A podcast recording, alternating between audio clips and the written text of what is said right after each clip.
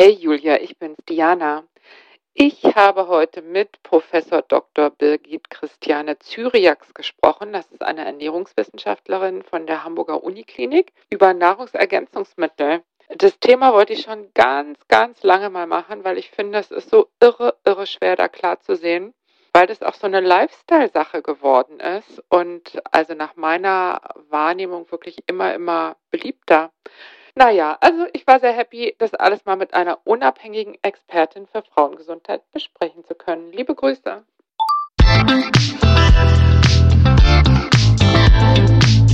Willkommen zu einer neuen Folge von Meno an mich. Denn dieser Podcast ist für euch, liebe gereifte und interessierte Frauen dieses Landes. Jede Woche sprechen wir mit spannenden Frauen und empowern euch mit Wissen und Inspiration. Wir, das sind Diana Helfrich und Julia Schmidt-Jorzig aus der Brigitte Woman Redaktion. Heute spricht Diana mit Dr. Birgit Christiane Zyriax, die Ernährungswissenschaftlerin und Professorin für Versorgungsforschung, leitet die Forschungsgruppe Präventivmedizin und Ernährung am Universitätsklinikum Eppendorf hier in Hamburg. Sie berät auch heute noch PatientInnen zur Ernährung und Lebensstil und engagiert sich seit vielen Jahren in der Deutschen Menopausegesellschaft. Herzlich willkommen, Frau Professor Zyriax. Hallo. Ich habe auf der letzten Jahrestagung der Deutschen Menopausegesellschaft einen Workshop leider nicht selber mitgemacht, aber ich habe gesehen, Sie haben ihn gegeben, zum Thema Nahrungsergänzungsmittel und Bedeutung von Mikronährstoffen in der Nahrung. Und seitdem will ich Sie eigentlich schon einladen und freue mich, dass wir heute sprechen können, nämlich über das Thema Nahrungsergänzungsmittel. Denn nach meinem Eindruck werden die mittelalten Frauen also förmlich geflutet von Nahrungsergänzungsmitteln. Die sind super lifestyleig, die sehen super aus, die sind aber auch echt teuer sollen alles besser machen und das erzählen einem dann auch so richtig tolle Frauen auf Instagram. Und ja, dann gibt's ja auch noch diese Longevity und Biohacking-Szene, also so nenne ich das jetzt mal, also Leute, die wirklich das Beste rausholen wollen aus ihrem Körper. Und dann gibt's dieses Thema Nährstoffmedizin. Also nach meiner Wahrnehmung werden Nahrungsergänzungsmittel teilweise in Massen genommen. Ist das mein subjektiver Eindruck oder würden Sie auch sagen, die sind so beliebt wie nie? Das ist ganz sicher so. Also zunächst mal ist so, wenn ich dann mal in die mittleren Jahre gekommen bin als Frau, denke ich natürlich auch eher darüber nach und die Wechseljahre sind ja so ein Abschnitt. Was kann ich mir Gutes tun? Letztendlich verbleiben mir auch noch viele Jahre danach. Das hat sich ja komplett geändert durch die hohe Lebenserwartung, die Frauen zumindest im Durchschnitt und einige ja auch darüber hinaus erreichen. Gleichzeitig ist natürlich ein Milliardengeschäft, ja, was auf der anderen Seite boomt, direkt verkäufliche Produkte. Und man wird natürlich mannigfaltig beeinflusst durch das Internet, die vielen Fragestellungen. Solche Punkte auch letztendlich. Steckt in der Ernährung überhaupt noch genug drin oder geht das alles gar nicht mehr? Und gerade wenn ich selbst zahle, ist natürlich der Punkt, ja, je mehr drin steckt, desto besser scheint es ja zu sein. Und das sind natürlich auch große Punkte, die dazu führen, dass mehr eingenommen wird insgesamt. Es ist aber sehr abhängig vom Alter und das ist ein guter Punkt, den Sie ansprechen. Also mit zunehmendem Alter nehmen Erwachsene in Deutschland mehr Nahrungsergänzungsmittel ein.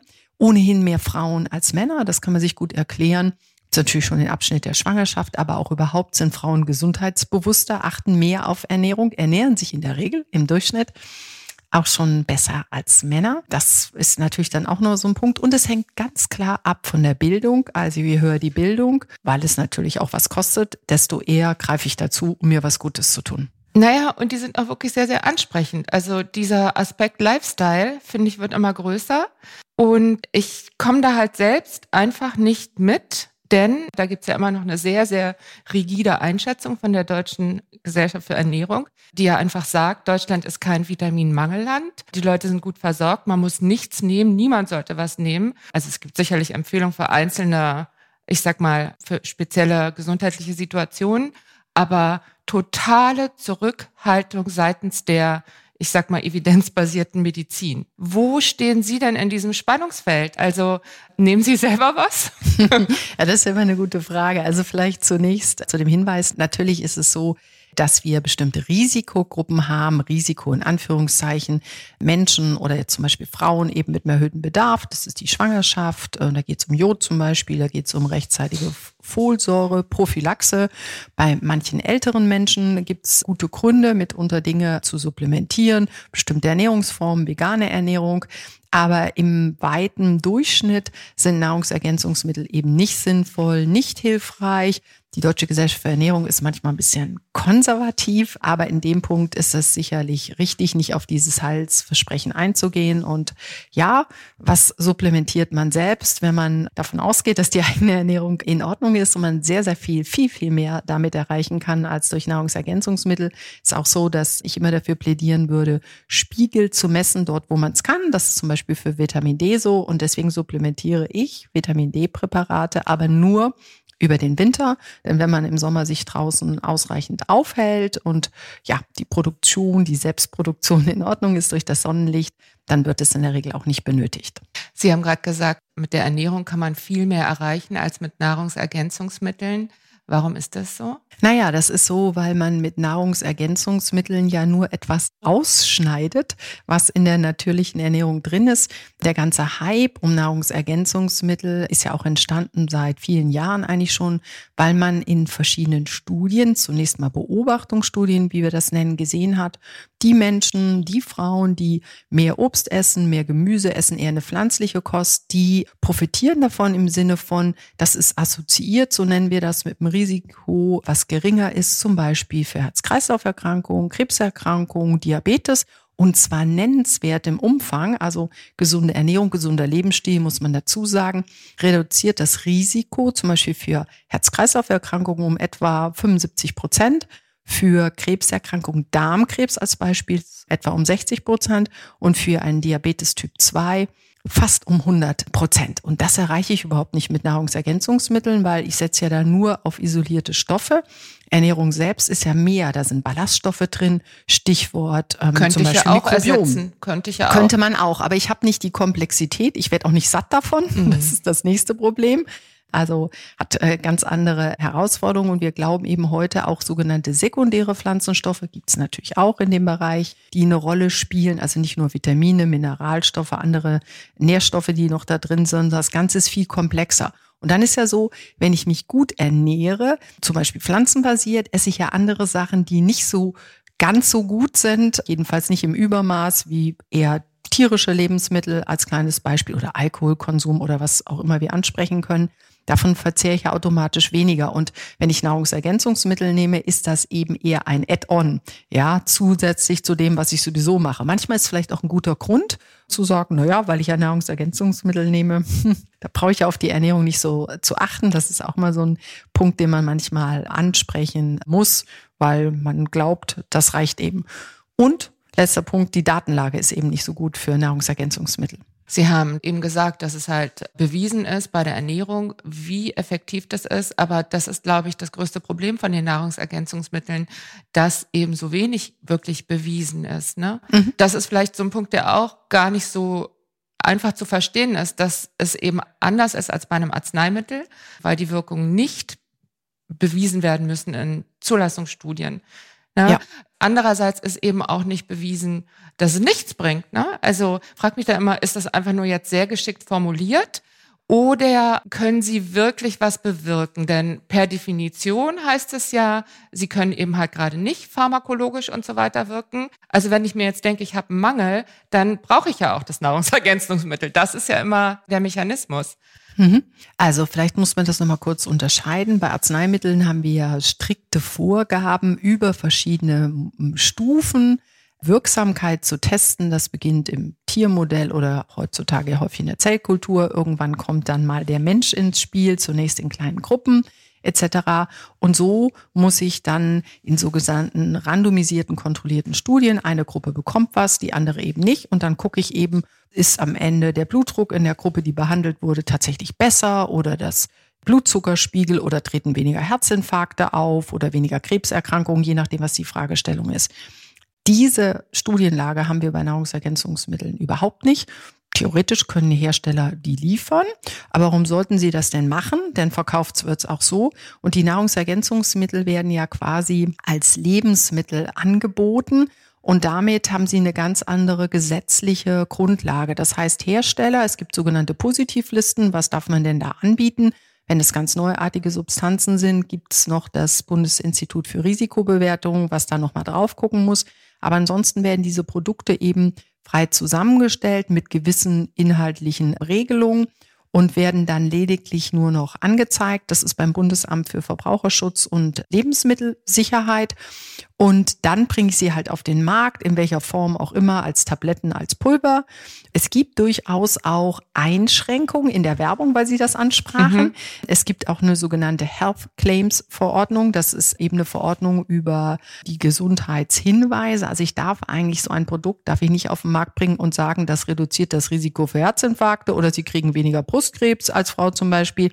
Das geht so nicht. Aber es gibt halt so eine graue Zone. Also es sind zum Beispiel so Aussagen durchaus gestattet, dass wenn das Lebensmittel beworben wird oder die Inhaltsstoffe Calcium, das irgendwie draufsteht, Calcium führt dazu, für gesunde Knochen wird das eben benötigt und das impliziert, das ist jetzt trägt ein kleines Beispiel, zu, bei, ne? trägt zu bei. Das ist so eine, so eine Grauzone, ähm, genau.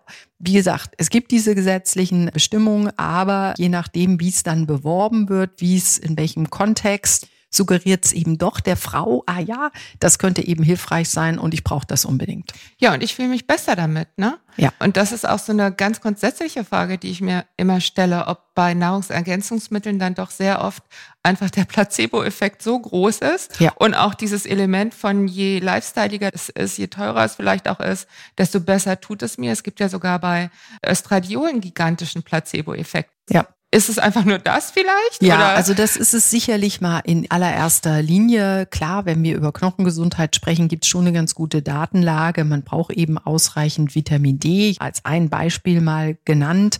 Das ist natürlich schon wichtig, aber wenn der Vitamin D-Spiegel in Ordnung ist, dann bringt ein Add-on auch nichts mehr. Und wir haben viele Studien, jetzt nicht unbedingt mit dem klassischen Nahrungsergänzungsmittel, was ja häufig auch noch äh, zu niedrig dosiert sein kann. Wenn Sie einen ausgeprägten Vitamin D-Mangel haben, kommen Sie mit dem, was in klassischen Nahrungsergänzungsmitteln drin ist, das überhaupt dann nicht mehr ausreichend zum Beispiel. Deswegen sind da ärztliche Abstimmungen eben ganz wichtig und auch Kontrollen der Blutwerte zum Beispiel. Da, wo das möglich ist, ist nicht immer möglich oder nicht so gut möglich. Das ist ein ganz, ganz wichtiger Punkt. Ich finde auch Placebo, also das wäre ja super, wenn man auf die Art und Weise in puncto Wohlgefühl nach vorne bringen. Ich finde das gar nicht schlecht. Ich frage mich halt nur, wo kommt's her? Ja. Und ich stelle auch fest, dass diese Nahrungsergänzungsmittel so für die Wechseljahre, da überrascht es mich immer wieder, dass da eben gar nicht so sehr Vitamin D und Calcium drin ist, was man vielleicht vermuten könnte für die Knochen, sondern dass da mehr so Pflanzenextrakte oder auch pulverisierte Pflanzen einfach drin sind. Und da frage ich mich, oder vielmehr bei allen Nahrungsergänzungen dieser Art, die jetzt gar nicht unbedingt eine Referenz haben zu einem biochemischen Vorgang, einem speziellen, wo sie spezifisch gebraucht werden, da frage ich mich halt, ist das im Grunde genommen sowas wie, ich esse jetzt mehr Gemüse, also dieser Trend zur pflanzlichen Kost, dass man einfach auf die Art und Weise hofft oder erreichen kann, dass man mehr Pflanzenbestandteile isst, zu sich nimmt und ich nehme jetzt mal an, das ist so, bringen die denn dann auch so viel wie Gemüse oder bringen die vielleicht mehr als Gemüse? Also können Sie das irgendwie einordnen? Ja, das ist ganz schwierig einzuordnen, weil uns da eben die Datenlage fehlt. Also ich glaube, wir haben beim Thema Ernährung, ja, in Urzeiten kann man schon fast sagen, eher fokussiert auf klassische Hauptnährstoffe. Also es ging immer um das Thema, wie viel Fette, Proteine, Kohlenhydrate, also stecken da drinne, Zucker, Zuckermoleküle nenne ich das mal und äh, Energiezufuhr. Dann gab es so einen Hype der Vitamine, gerade antioxidative Vitamine, Vitamin A, C und E. Viele Studien sind da halt ja, haben gar nicht das geliefert, wenn man das isoliert aufnimmt, auch wenn das ansonsten über Ernährung immer recht gut belegt ist, aber eben nicht durch die Nahrungsergänzungsmittel. Dann kam die nächste Gruppe, die hat sich dann mit den Themen der B-Vitamine beschäftigt. Da ist ein bisschen was hängen geblieben, positiv für B-Vitamine, B-Komplex und Folsäure, aber nur im Zusammenhang zum Beispiel mit einem Schlaganfallrisiko, alles andere nicht. Dann kam der Hype um Vitamin D, der auch zum Teil relativiert werden musste. Und dann gibt's natürlich die großen Hoffnungsträger, das sind die sekundären Pflanzenstoffe, die Sie das auch ansprechen. So, jetzt, ne? ne? so dass mhm. jetzt, das gibt tausende von Verbindungen, die wir wissenschaftlich alle überhaupt noch nicht untersucht haben und schon gar nicht, wie ist es, wenn man das isoliert gibt, in welchen Dosierungen. Dahinter stecken auch so Themen wie bei den Phytohormonen, Phytoöstrogen. Ja, in Asien haben Frauen eben weniger Probleme in den Wechseljahren und das liegt alles am Soja. Ich sage das mal verkürzt. Aber wir wissen dann doch aus Umfragen, dass es Wechseljahrsbeschwerden zum einen auch in Asien gibt, durchaus. Es wird halt nicht so thematisiert, ja nicht mal bei uns richtig, aber dort ja, eben auch ja nicht. Schon. Ja, langsam schon. Ja, wir tun ja auch was dafür. Ja. Aber ähm, es ist halt so, der andere Punkt ist, dass dort natürlich der Sojakonsum quasi schon mit der Muttermilch eingesogen ja, wird. Davor, das, ne? ne? Und mhm. davor, das heißt sehr frühzeitig, lebenslang. Das heißt, die Daten sind gar nicht ohne weiteres zu übertragen. Aber daher kommen halt diese Ansätze da früh zu beginnen und da steckt alles drinne. Resveratrol zum Beispiel ist auch so ein Thema, was im Rotwein drin steckt, was in Kapselform gegeben wird oder Flavonoide, Farbstoffe. Diese sekundären Pflanzenstoffe dienen ja entweder dem Wachstum der Pflanze vor allen Dingen aber Schutz vor Fressfeinden. Mhm. Deswegen sind es auch Farbstoffe, Geruchsstoffe, die dahinter stecken. Aber wie gesagt, die Studienlage dazu, die ist noch lange nicht so gut. Wobei ich es ist jetzt eine reine Spekulation. Ich kann mir nicht so richtig vorstellen, für bestimmte Vitamine und einige andere Dinge gibt es ja tatsächlich auch Belege, dass eine Überdosierung problematisch sein kann. Bei den sekundären Pflanzenstoffen, denke ich, ist da zumindest weniger Gefahr, weil die docken nicht irgendwo an, sondern die werden verstoffwechselt. So stelle ich mir das vor. Ja. Ist jetzt vielleicht eine steile These. Ja, ist ja? eine steile These. Also ich glaube, durch natürliche Ernährung, also zum Beispiel Phytohormone, Phytoöstrogene, ähm, die ja in pflanzlichen Lebensmitteln drinstecken. Soja ist so ein Klassiker, Leinsamen ist so ein Klassiker. Kann man sich vorstellen, dass die sowieso vermehrt aufgenommen werden, wenn ich mich zum Beispiel vegan ernähre. Da erreiche ich dann schon gewisse Mengen, ja, ohne dass ich gleich eine asiatische Ernährung zugrunde legen muss. Also es gibt schon sicherlich eine riesen Toleranzgrenze, weil die ja auch nicht diesen klassischen Stoffwechselprozessen unterliegen. Trotzdem fehlen uns da Studien, vor allem wenn es um hochkonzentrierte Substrate gibt. Und für die Vitamine kann man das nicht ohne weiteres sagen. Wir haben ja wasserlösliche Vitamine, die werden natürlich ausgeschieden. Die fettlöslichen werden aber eingelagert. Wir haben für Vitamin D eine große Bandbreite, was tolerabel ist. Das ist ganz anders zum Beispiel bei Vitamin A. Deswegen hat Vitamin A in alten Studien, wo man es mal in der Zeit der Antioxidantien hatte man ja. gehofft, dass dabei viel rauskommt, zum Beispiel für Raucher, ja. Auch der Rauchen bestimmt halt, letztendlich gibt es da auch Hinweise, dass der Mikronährstoffbedarf der Raucher größer ist. Da hat man gedacht, prima, dann gebe ich denen eben Vitamin A oder Beta-Carotin. Diese Interventionsstudien liegen Jahre zurück. Das ist alles abgebrochen worden, weil in der Rauchergruppe die dieses Vitamin A oder die Vorstufen Beta-Carotin bekommen haben, ist mehr Lungenkrebs aufgetreten mhm. als bei denen, die nicht. Und das hat auch zum Umdenken das geführt. Erinnere ich noch. Ne? Mhm. Wo, wo kann was kritisch sein? Also ich kann auch überdosieren. Und dann gibt's noch den Punkt, den man am Rande auch immer vergisst, ist die Interaktion zwischen Nahrungsergänzungsmitteln, also Mikronährstoffen. Ich rede jetzt nicht über sekundäre Pflanzenstoffe, sondern zunächst ja eben klassische Mineralstoffe, Spurenelemente, Vitamine mit herkömmlichen Medikamenten Medikamenten. Mhm. Und das sind Medikamente, die auch bei Frauen, also zum Beispiel Schilddrüsenhormone oder Gerinnungshemmer, da kann es je nach Inhaltsstoffen zu Interaktionen kommen. Das bedeutet, entweder das Medikament wirkt stärker oder es wirkt schwächer. Also beides das, was, was, was ich ja nicht will. Ne? Wie ist es bei den Schilddrüsenhormonen? Das nehmen, glaube ich, viele Frauen. Ja, das nehmen auch viele Frauen ein. Und da sind mhm. auch verschiedene Wechselwirkungen beschrieben worden. Und deswegen gehört das wirklich in ärztliche Hand. Und wir sehen in Studien, zum Beispiel großen Studien immer wieder, dass das nicht so wahrgenommen wird. Also wenn wir Studienteilnehmer haben, Männer oder Frauen, und sagen, ja, wie sieht's denn aus, was nehmen Sie ein? Ja, dann berichten die alle ihre Arzneimittel, die legen sie in der Regel vollständig auf den Tisch. Und nur auf Nachfrage wird dann angegeben, ob sie Vitamine, Mineralstoffpräparate einnehmen. Und dann wird häufig gesagt, wie? Äh, ja, das ist ja natürlich, ja. Kann ja nicht schaden, ne? Mhm.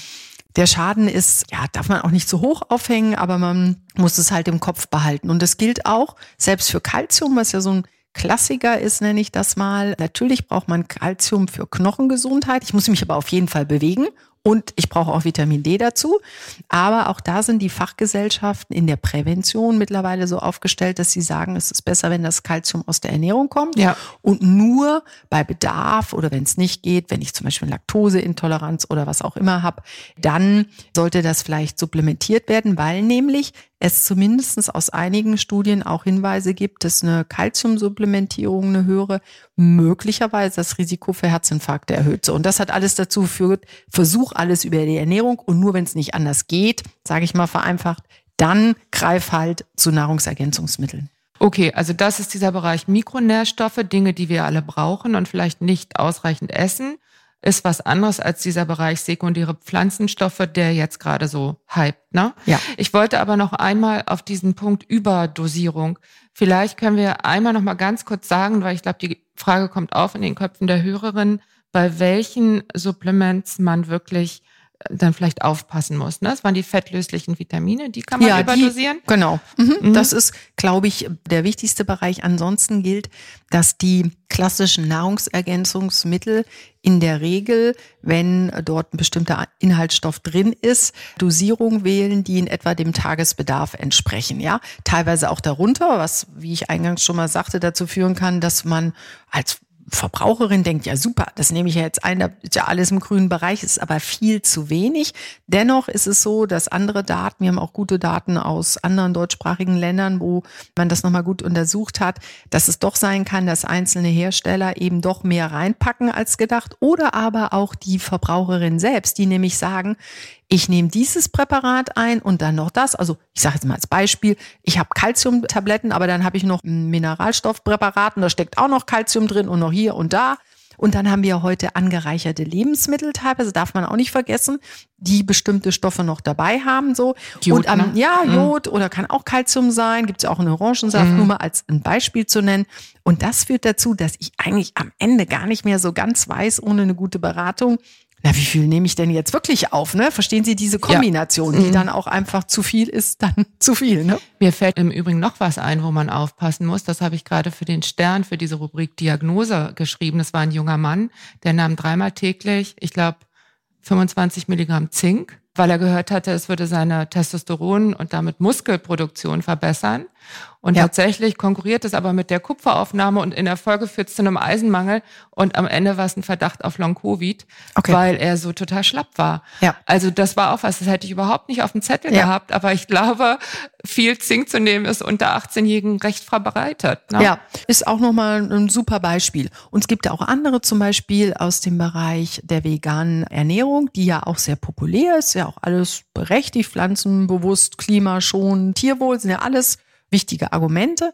Und auf der einen Seite haben Veganer nutzen sowieso mehr Nahrungsergänzungsmittel schon per se, weil sie darüber informiert sind. Das zweite ist, dass sie teilweise bessere Versorgung haben, zum Beispiel mit Folat. Also das ist ja die natürliche Form quasi der Folsäure weil sie eben einfach mehr Obst und Gemüse verzehren. Aber es gibt natürlich dort auch eine ganze Bandbreite an Produkten. Und Jodzufuhr ist was, was man, wenn man nicht angereicherte Produkte als Veganer verwendet, was auch kritisch sein kann. Und dann gibt's natürlich solche Ideen, die ein bisschen auch in die Richtung gehen. Da nehme ich eine Art von Nahrungsergänzung oder ich nehme Algenprodukte getrocknet.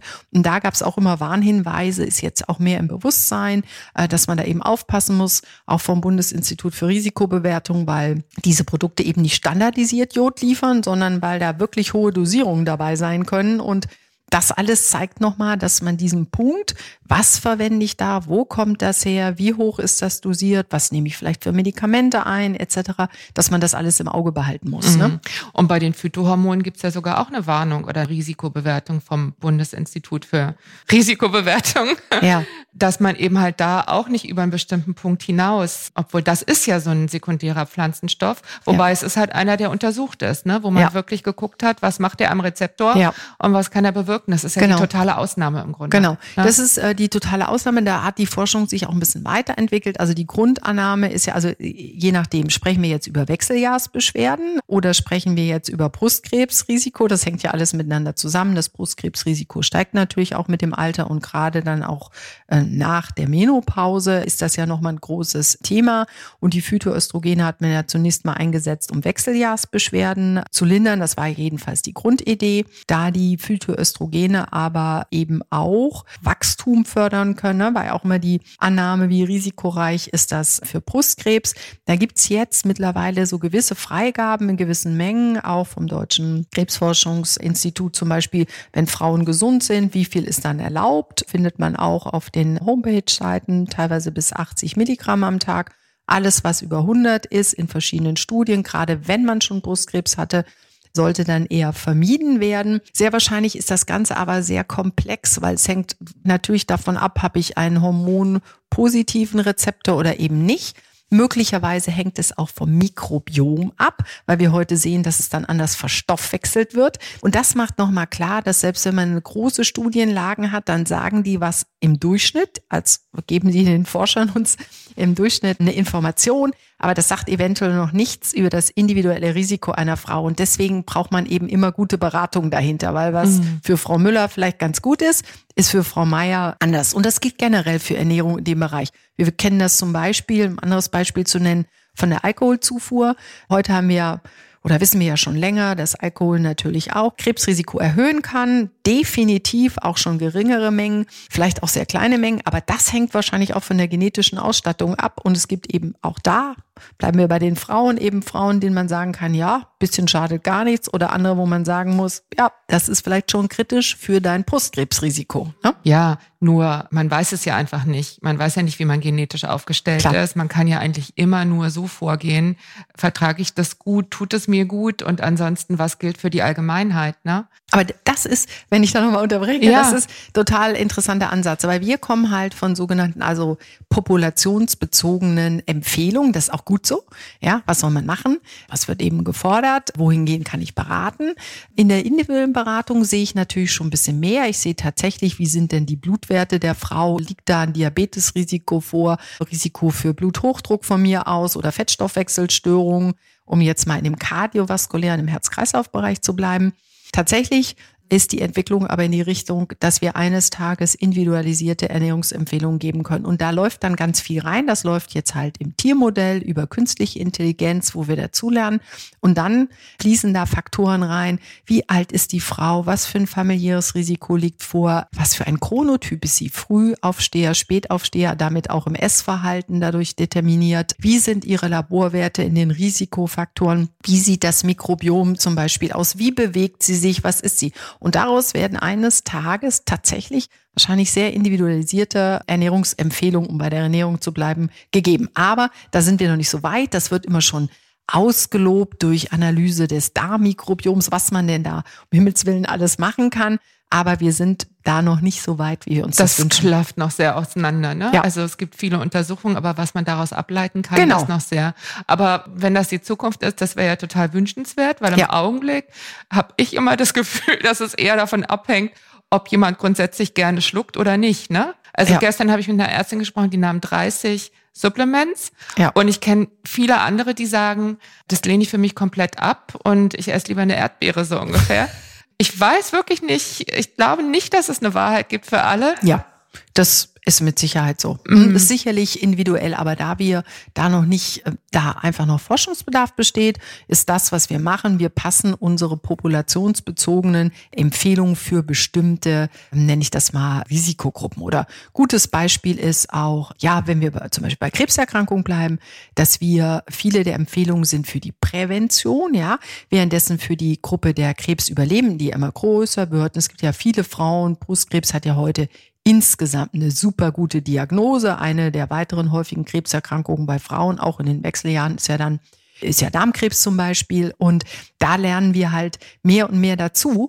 Aber da kommen eben auch erst Studien. Ne? Ist es das gleiche in der Prävention wie in der Therapie? Verstehen Sie? In der, Klar, in der Ernährungsempfehlung ja. ist was ganz mhm. anderes so. Und das wird das wird uns noch ähm, voranbringen. Ne? Mhm. Was glauben Sie denn, woher kommt dieser große Wunsch nach, dieser große Trend hin zu Nahrungsergänzungsmitteln? Ist es das schlechte Gewissen, wie die Deutsche Gesellschaft für Ernährung sagt? Oder ja, was es, ist es? Ja, ist vielleicht ist schon ein bisschen schlechtes Gewissen, weil man das natürlich heute von allen Ecken und Enden wird man beschallt sozusagen mit dem Thema, was sollst du dir Gutes tun oder achte doch auf deine Ernährung, wenn wir jetzt bei Ernährung bleiben, so dass man sagt, hm, ist es denn überhaupt optimal? Dann ist ist es dieses Thema, ich werde älter, umso relevanter ist es ja, nicht das Alter per se zählt. Natürlich wollen wir alle gerne alt werden, aber doch gesund alt werden. Das ist ja der Punkt. Und da sind wir in Deutschland nicht gut aufgestellt. Im Alter von 50 haben viele Erwachsene, also Frauen und Männer, eben schon Risikofaktoren. Da rückt das natürlich noch mehr ins Bewusstsein. Jetzt spätestens muss ich irgendwas tun. Im europäischen Vergleich? Oder? Ja, im europäischen Vergleich gibt's Länder, aber auch international, die da einfach schon weiter sind. Das ist eben diese Prävention von Anfang an. Dann kommt hinzu, dass natürlich ein Ernährung ein Thema ist, naja, man muss ja was essen. Sie werden immer damit konfrontiert. Eigentlich soll man es ja gar nicht so verkopft angehen, weil Ernährung ist ja auch ein Sozialgeschehen, muss auch Spaß machen. Aber dadurch kommen so viele Meinungen darüber, die sind kulturell bedingt, aus meiner Familiengeschichte, was es schon immer gab, was ich nie mochte, etc. Jeder ist sein eigener Experte oder die eigene Expertin. Das beeinflusst das Ganze natürlich auch nochmal enorm. Auch, dass die Spannbreite so riesengroß ist. Ne? Für gewöhnlich wird ja sehr viel vertragen. Und ich glaube, was auch noch ein, so eine Rolle spielt, ist dieser riesige, gigantische Trend zur Selbstoptimierung. Ne? Dass ja, man auch da denkt, äh, ich muss jetzt hier irgendwie das Beste rausholen. Ja. Und das ist sicherlich jetzt erstmal eine Frage der Grundhaltung, ob man überhaupt dazu Ja sagen würde.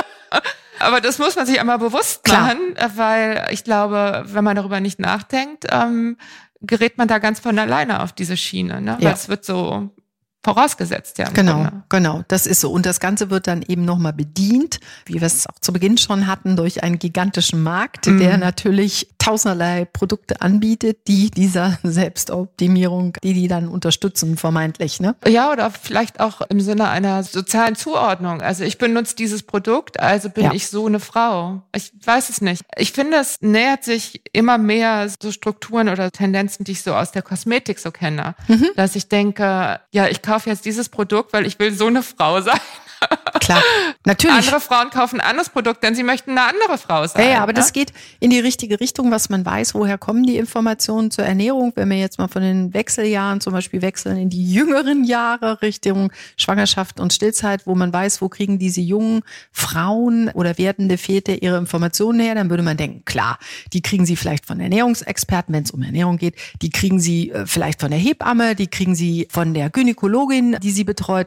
Dem ist aber gar nicht so. Diese Informationen kommen maßgeblich durch das Internet. Mhm. Viele Plattformen, die überhaupt unsinnige Informationen geben, Social Media sozusagen, Blog-Eintragung und weit vorne neben dem Internet rangieren dann eben auch noch Freundeskreis, Familie kann man ein bisschen verstehen, aber das ist dieser mhm. Trend, was machen andere, wo passe ich da rein, ne? Aber ist ja auch nicht alles schlecht. Also nur weil es im Internet steht, ist es ja überhaupt nicht schlecht oder weil es über Instagram läuft. Es ist halt man muss sich dauernd irgendwie genau. dazu stellen. Man muss sich stellen, aber diese Untersuchungen, die ich ansprach, die kommen teilweise auch aus den skandinavischen Ländern, gehen ja leider in die Richtung, dass das, was eingetragen ist, eben nicht optimal ist, dass da mhm. viele Fehler drin sind. So, das mhm. ist halt. Da werden ja nicht unbedingt gegoogelt ja. ähm, die Seiten der Fachgesellschaften. Die ja, aber es ist wieder dieses Problem, denn die Fachgesellschaften geben sich irre konservativ.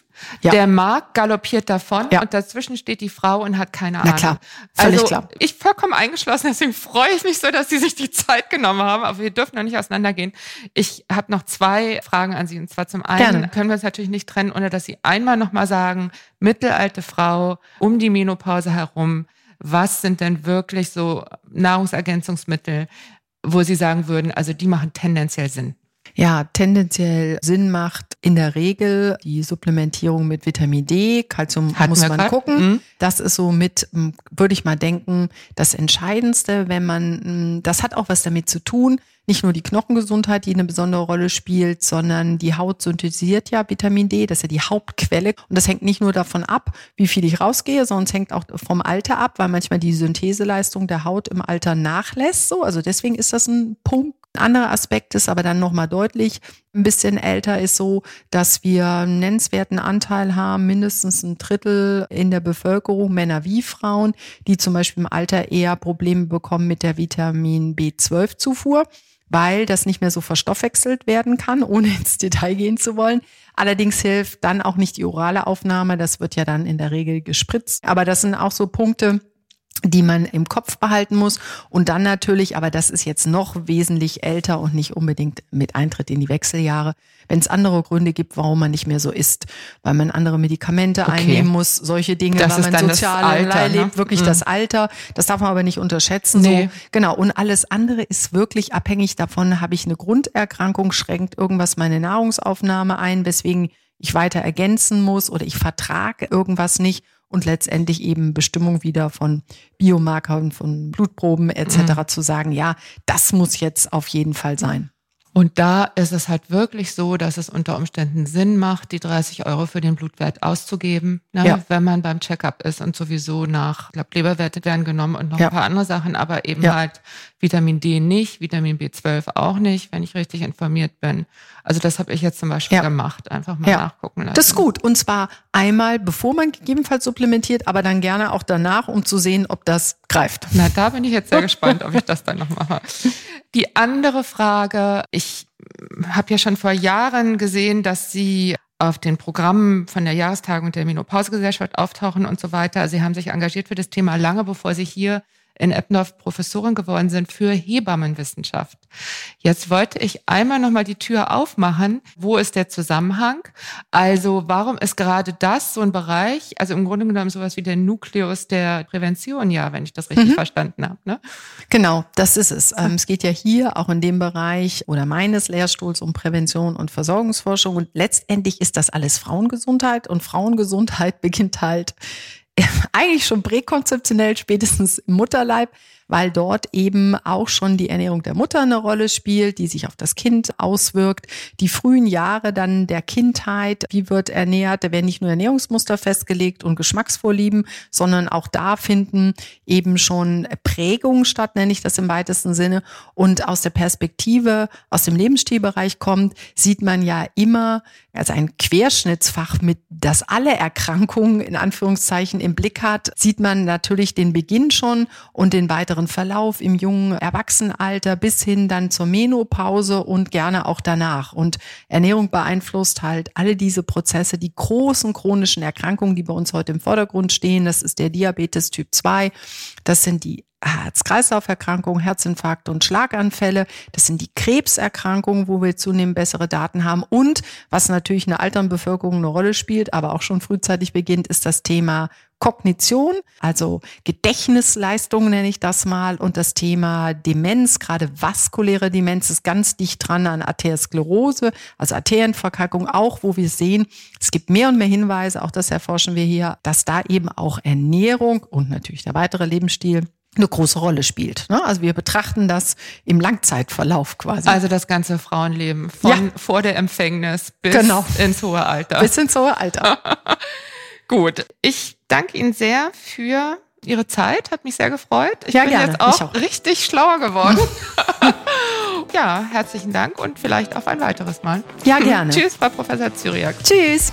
Und euch vielen Dank fürs Zuhören. Wir freuen uns über Post von euch an podcast.brigitte.de. Schreibt uns, was euch berührt, entsetzt, freut und bewegt oder einfach so, um uns Feedback für den Podcast zu geben. Und wenn ihr uns eure Geschichte erzählen wollt, gerne eine Mail an podcast.brigitte.de. Wir freuen uns drauf. Und bitte bewertet uns auf den Plattformen, verteilt Sternchen und am besten schreibt was. Das hilft uns, dass wir weitermachen können mit Meno an mich. In diesem Sinne, viele Grüße aus der Mitte des Lebens. In der nächsten Folge ist Julia Schmidt-Jorzig wieder dran. Eure Diana Helfrich.